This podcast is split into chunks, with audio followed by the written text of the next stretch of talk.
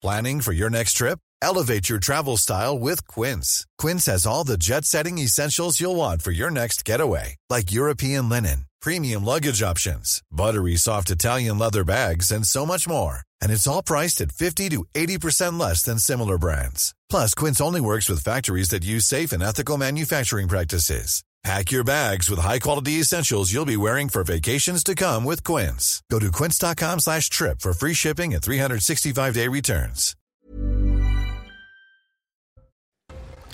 Un attentat terroriste a fait quatre morts sur l'île de Djerba en Tunisie. Ça s'est passé mardi soir dans la plus vieille synagogue d'Afrique.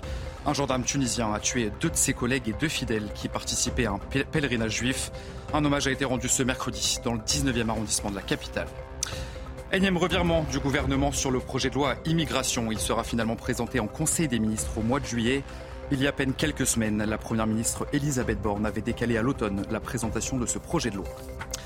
Le prix de l'essence continue d'impacter le quotidien des Français. Aujourd'hui, le litre de samplon 95 vaut en moyenne 1,91€ en France. C'est le prix le plus élevé d'Europe. Alors comment l'expliquer et à qui profite surtout la hausse du prix de l'essence? Élément de réponse dans un instant. Et enfin, on va parler de football dans ce journal. L'Inter Milan a battu le Milan AC 2 buts à 0 en demi-finale allée de la Ligue des Champions. Dans un match quasi à sens unique, les hommes de Simone et Inzaghi ont pris une belle option pour la qualification en finale. En attendant, bien sûr, le match retour, ça sera mardi prochain. On verra les images, les buts et les réactions dans votre journal des sports.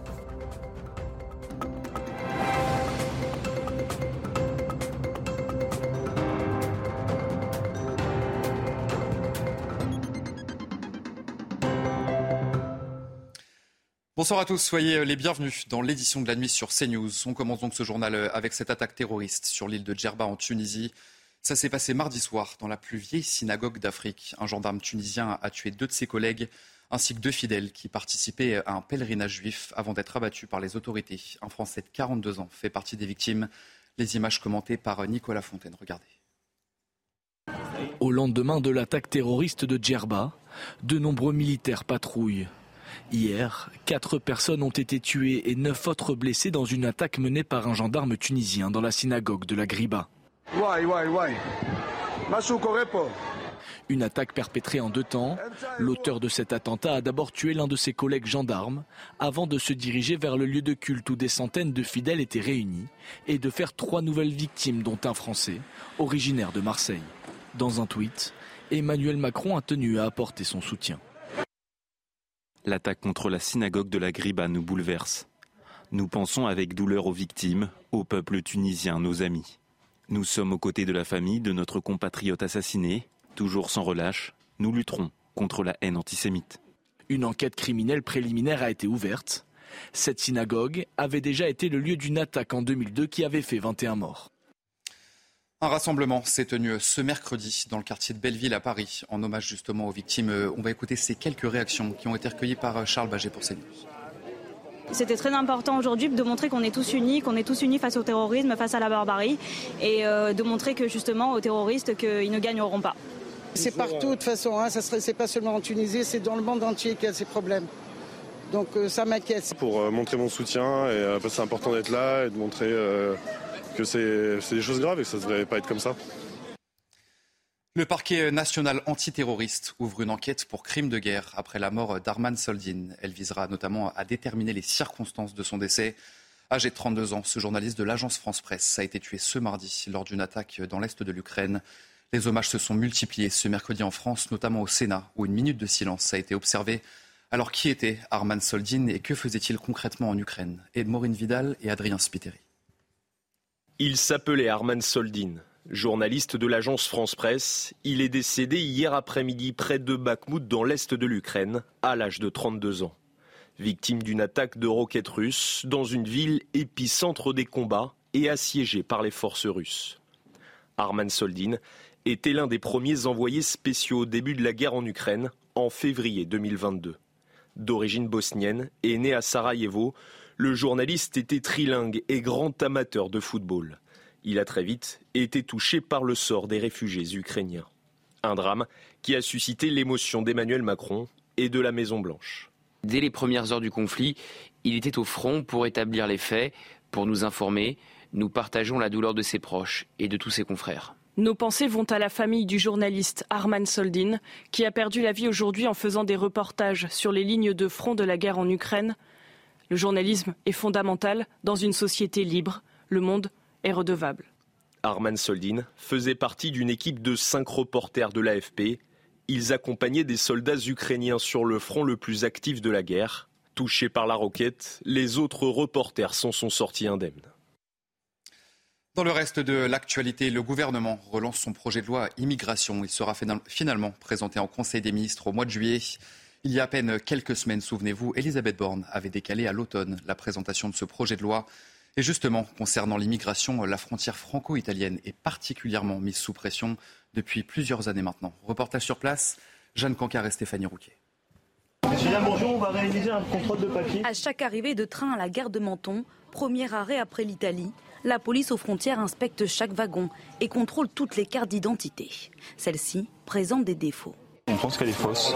Voilà. Fait dire ça bah, Il manque des sécurités sur la carte. Dans les Alpes-Maritimes, le train est le moyen de passage privilégié par les migrants. C'est euh, entre 50 et 100 interpellations par jour ici. C'est un passeur qui va voir un, migrant et qui lui dit Moi, moyennant 50 euros, je te fais, euh, je te fais passer en, en, France. Depuis le début de l'année, plus de 9000 interpellations de migrants ont eu lieu dans le département. Parmi eux, Bakary, qui a tenté à plusieurs reprises de passer la frontière. S'il prend le train, de 20 milliards à Nice. Et c'est là que, à Menton, j'ai arrêté, ils m'ont fait descendre. Pour les forces de l'ordre, la lutte contre l'immigration semble aujourd'hui impossible à endiguer. Nous, à chaque fois qu'on les intercepte, on les ramène au poste de police, on statue, on voit qu'ils n'ont pas de papier. S'ils sont majeurs, on leur fait un refus d'entrée, donc on les non-admet. Ils sont renvoyés en Italie et euh, le plus souvent, ils retentent leur chance euh, très rapidement, parfois même dans la journée ou dans la nuit. De son côté, le président du département demande à l'État de revoir la loi concernant la prise en charge des mineurs. La loi aujourd'hui autorise toutes celles et ceux qui se présentent à la frontière à Menton, dès lors qu'ils sont euh, mineurs, d'être euh, accompagnés dans les services du département. Il faut que les choses se passent différemment et que l'État prenne la gestion de cet afflux migratoire. En un an, le nombre d'arrivées de mineurs non accompagnés dans les Alpes-Maritimes a presque doublé. Et dans ce contexte d'un futur projet de loi immigration, sachez que 59% des Français sont pour la suppression d'un regroupement familial. Vous le voyez à l'antenne, c'est le résultat de notre dernier sondage CSA pour CNews. Tout autre sujet dans ce journal, plus de 2 tonnes de cannabis ont été saisies ce mercredi dans le département des Yvelines. La drogue a été découverte dans un camion à Flins-sur-Seine et devait être acheminée vers la ville voisine des Mureaux. Trois hommes âgés d'une trentaine d'années ont été arrêtés par la police. Le ministre de l'Intérieur s'est immédiatement rendu sur place et se, félicite forcément de cette saisie très importante. On l'écoute. Je pense que c'est grâce au renforcement des, moyens, bien sûr, qu'on donne à la police nationale, les moyens euh, techniques, mais aussi à l'abnégation des, policiers, notamment des, policiers qui euh, travaillent dans la discrétion et arrivent à saisir 2,4 tonnes, en effet, de, cannabis pour une valeur marchande de plus de 20 millions d'euros. Ça s'inscrit euh, bien évidemment dans la lutte contre la drogue que mène le, gouvernement depuis plusieurs années désormais. Je vais prendre un exemple. Depuis le 1er janvier, donc en 4 mois, 42 tonnes de cannabis ont été saisies sur le territoire national et 11 tonnes de cocaïne c'est évidemment déjà euh, le début d'une année absolument record.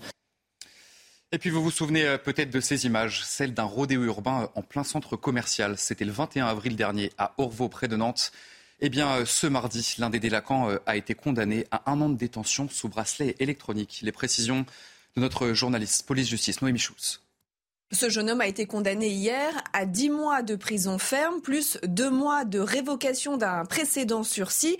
Donc ça fait 12 mois au total, une peine que le tribunal a décidé d'aménager avec une détention à domicile sous surveillance électronique. Très concrètement, ça veut dire que pendant un an, ce jeune homme va devoir porter un, un bracelet électronique. Les juges ont été euh, sensibles aux arguments de l'avocat qui a mis en avant la situation euh, personnelle et professionnelle de son euh, client, mécanicien poids lourd intérimaire, qui vient de s'installer avec sa compagne et soigne une addiction euh, au cannabis.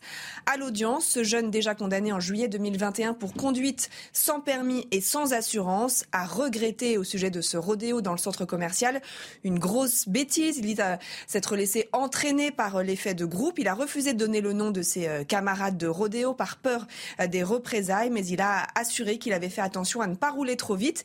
Il a aussi expliqué qu'il n'avait pas été à l'initiative du tournage et de la diffusion de la vidéo.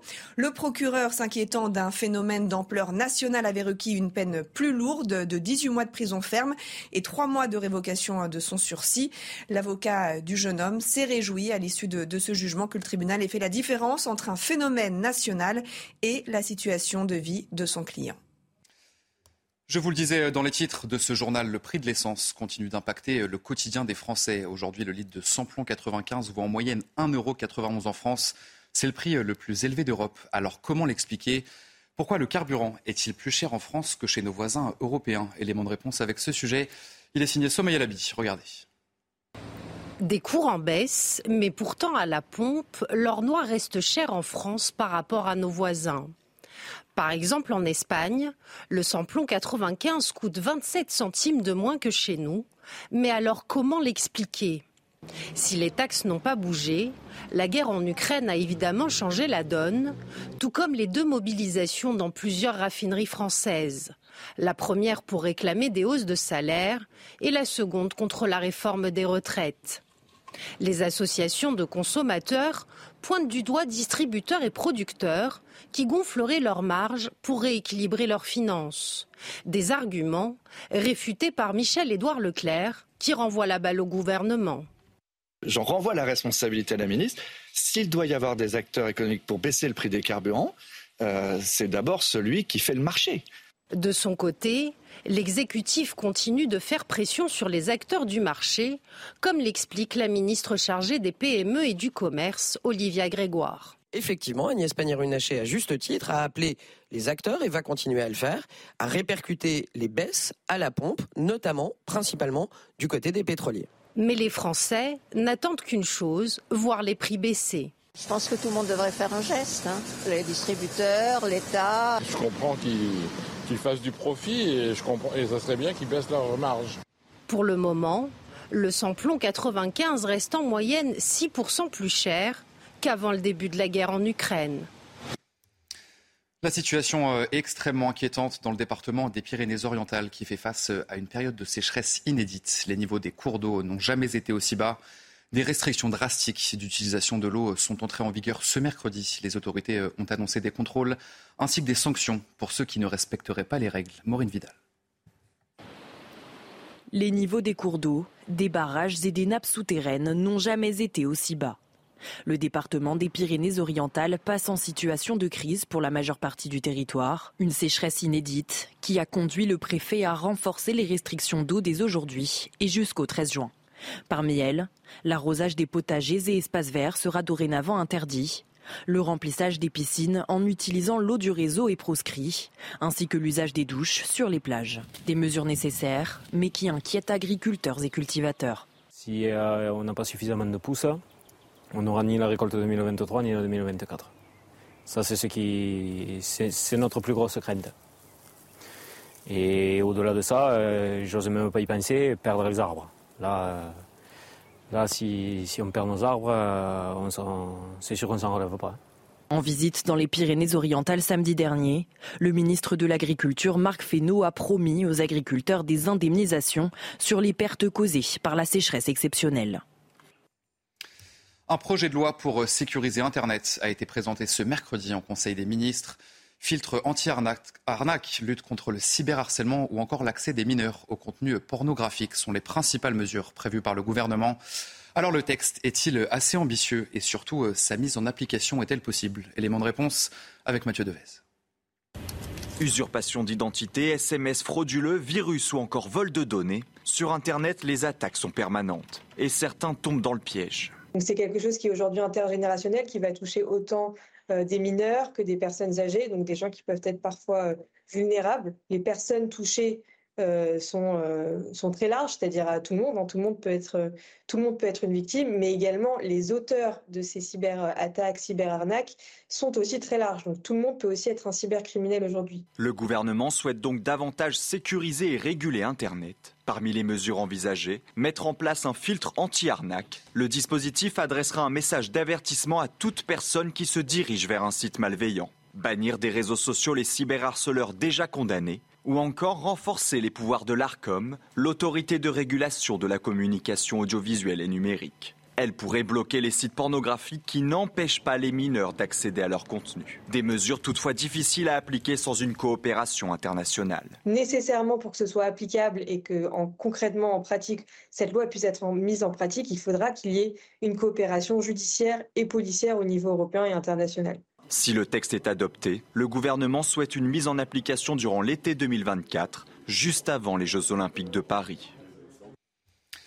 Et enfin, le chanteur Stromae arrête totalement sa tournée. Il l'a annoncé en début de semaine sur les réseaux sociaux et dit avoir besoin de repos. Sa tournée devait durer jusqu'en décembre 2023. L'artiste de 38 ans avait déjà dû observer une longue pause dans le passé pour cause de burn-out. Le récit de Solène Boulan. C'est une tournée qui ne reprendra pas. 36 concerts restants que le chanteur belge Stromae devait assurer, mais qui n'auront finalement pas lieu. Ces derniers mois, l'artiste avait déjà annulé plusieurs dates en France et en Europe pour des problèmes de santé. Une pause soudaine qui sonne comme un refrain. Après le succès de Racine Carré, son deuxième album sorti en 2013, l'artiste programme une tournée mondiale et enchaîne les concerts jusqu'à l'épuisement.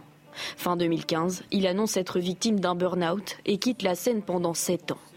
Il signe un retour attendu en 2022 avec son album Multitude, et parmi les titres présents sur le disque, L'enfer, dans lequel le chanteur évoque la dépression.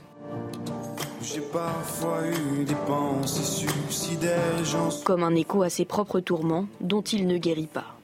Moi je pense qu'il mettait sa vie en danger en continuant, bah, il fallait qu'il arrête absolument. Après, les conséquences, il va falloir les assumer. Elles vont être absolument colossales. Je vous dis, euh, ouais, il y a à peu près 800 000 tickets qui ont dû être vendus pour, euh, pour les 8 mois à venir, vous vous rendez compte? On sait les conséquences. Et à la fois, la plus simple décision à prendre, c'est-à-dire le plus important, c'était qu'il soit en bonne santé et qu'il essaye de se remettre un jour sur pied. Doublement sacré aux victoires de la musique en février dernier, Stromae reste l'un des artistes les plus écoutés en France. Mais son retour sur scène est incertain. Aucune date n'a pour l'instant été évoquée par son entourage. Et c'est sur euh, ces images que se termine ce journal, mais vous ne bougez pas, puisque tout de suite c'est votre journal des sports. Et on va bien sûr revenir euh, sur cette belle soirée de Ligue des Champions et surtout sur ce derby milanais entre l'Inter Milan et le Milan AC. L'Inter Milan qui s'est imposé 2 euh, buts à 0 ce mercredi soir, un match quasi à sens unique. On va voir toutes les images, les buts et les réactions dans un instant. Vous ne bougez pas, c'est votre journal des sports. Et on commence donc ce journal des sports avec la victoire de l'Inter Milan, 2 buts à 0 contre l'AC Milan en demi-finale de la Ligue des Champions. Dans un derby milanais enflammé, les Nerazzurri s'imposent grâce à des buts de Dzeko et Mkhitaryan. Retour sur ce match en image bien sûr avec euh, Naïm Moniol, regardez. 20 ans après, la ville s'est de nouveau arrêtée le temps d'une demi-finale allée de Ligue des Champions entre Milan et l'Inter. Il y a 20 ans, les interistes s'étaient contentés du 0-0 à l'aller cette fois-ci, les Nerazzurri ne commettent pas la même erreur. Chalanoglu pour frapper euh, le corner, c'est Zeko La reprise de volée d'Edin Zeko déjà après 7 minutes 30 Quatrième but cette saison en Ligue des Champions pour le Bosnien qui met la défense asséiste un genou à terre. Le deuxième ne va pas tarder à flancher. Di Marco sur le côté gauche qui a de nouveau trouvé à l'intérieur Et déjà 2-0 avec Kitaro qui s'est projeté en trois minutes, l'international arménien envoie Milan au tapis et l'Inter au firmament. Mais dans un San Siro en fusion, les dieux du foot sont plutôt cléments. La frappe de Chalanoglu est repoussée par le poteau. Avant que la VAR n'annule le pénalty sifflé par M. Manzano. À la pause, sous les yeux d'un Novak Djokovic médusé, l'Inter mène 2-0. Milan n'a toujours pas cadré la moindre frappe. Remis à l'endroit après la pause, les joueurs de Pioli ne trouvent toujours pas le cadre. Et se font même une ultime frayeur à l'entame du dernier quart d'heure. Plus rien ne sera marqué, score final 2-0 pour l'Inter, à désormais 90 minutes d'une première finale de Ligue des Champions depuis 2010. Milan, lui, est condamné à l'exploit mardi prochain. Allez, on poursuit ce journal des sports avec euh, du basket. C'est l'Euroleague et la qualification de Monaco pour le Final Four. La Roca Team a remporté le match 5 des quarts de finale contre le Maccabi Tel Aviv 97 à 86. Michael James a mené les siens à la victoire avec 21 points. C'est la première fois qu'une équipe du championnat de France accède à ce stade de la compétition depuis l'Asvel. C'est en 1997. La Roca Team affrontera l'Olympiakos en demi-finale les 17 et 19 mai prochains. On passe euh, au judo à présent avec le sixième titre mondial de Clarisse Akbenienou. La Française a dominé Andrea Leski dans la catégorie des moins 63 kilos mondiaux de Doha, 11 mois seulement après son accouchement. Akbenienou est déjà de retour au sommet après 2014, 2017, 2018, 2019 et 2021. Eh bien, la jeune maman conforte un palmarès hors norme à un an maintenant des Jeux Olympiques de Paris. Allez, un mot de tennis. Dans ce journal des sports, euh, Arthur Fils s'est qualifié pour le deuxième tour du Masters Mills de Rome. Le jeune Français de 18 ans a dominé l'Argentin Juan Manuel Cerundolo. En 3-7, le score final c'est 6-1, 1-6, 6-4. Il signe sa toute première victoire dans un Masters Mills de sa carrière. Arthur Fils qu'on verra d'ailleurs euh, à Roland Garros très prochainement, porte d'Auteuil. Et ça passe aussi euh, pour Arthur Rinderknecht. Le Gassinois est venu à bout de l'Italien Flavio Coboli. Une victoire en 2-7 pour Arthur, 6-4, 6-3 au prochain tour. Le match sera un petit peu plus compliqué pour Rinderknecht, qui sera opposé euh, à Casper le Norvégien, un sérieux client d'ailleurs pour la victoire euh, à Roland Garros. On termine ce journal des sports avec du cyclisme et le Giro. Caden Groves a remporté ce mercredi au sprint la cinquième étape dans les rues de Salerne. Le sprinter australien signe sa première victoire sur le Giro, une étape pluvieuse marquée par de nombreuses chutes. Remco Evenpool, le leader, a chuté euh, à cause d'un chien au milieu de la route. Au classement général, Andrés Leknesund conserve le maillot Allez, vous restez bien avec nous sur CNews dans un instant. Euh, un prochain journal, un attentat terroriste a fait quatre morts sur l'île de Djerba en Tunisie. Ça s'est passé mardi soir dans la plus vieille synagogue d'Afrique. On en parle dans notre prochain journal. Je vous souhaite une très belle nuit à toutes et à tous sur CNews. Retrouvez tous nos programmes et plus sur cnews.fr.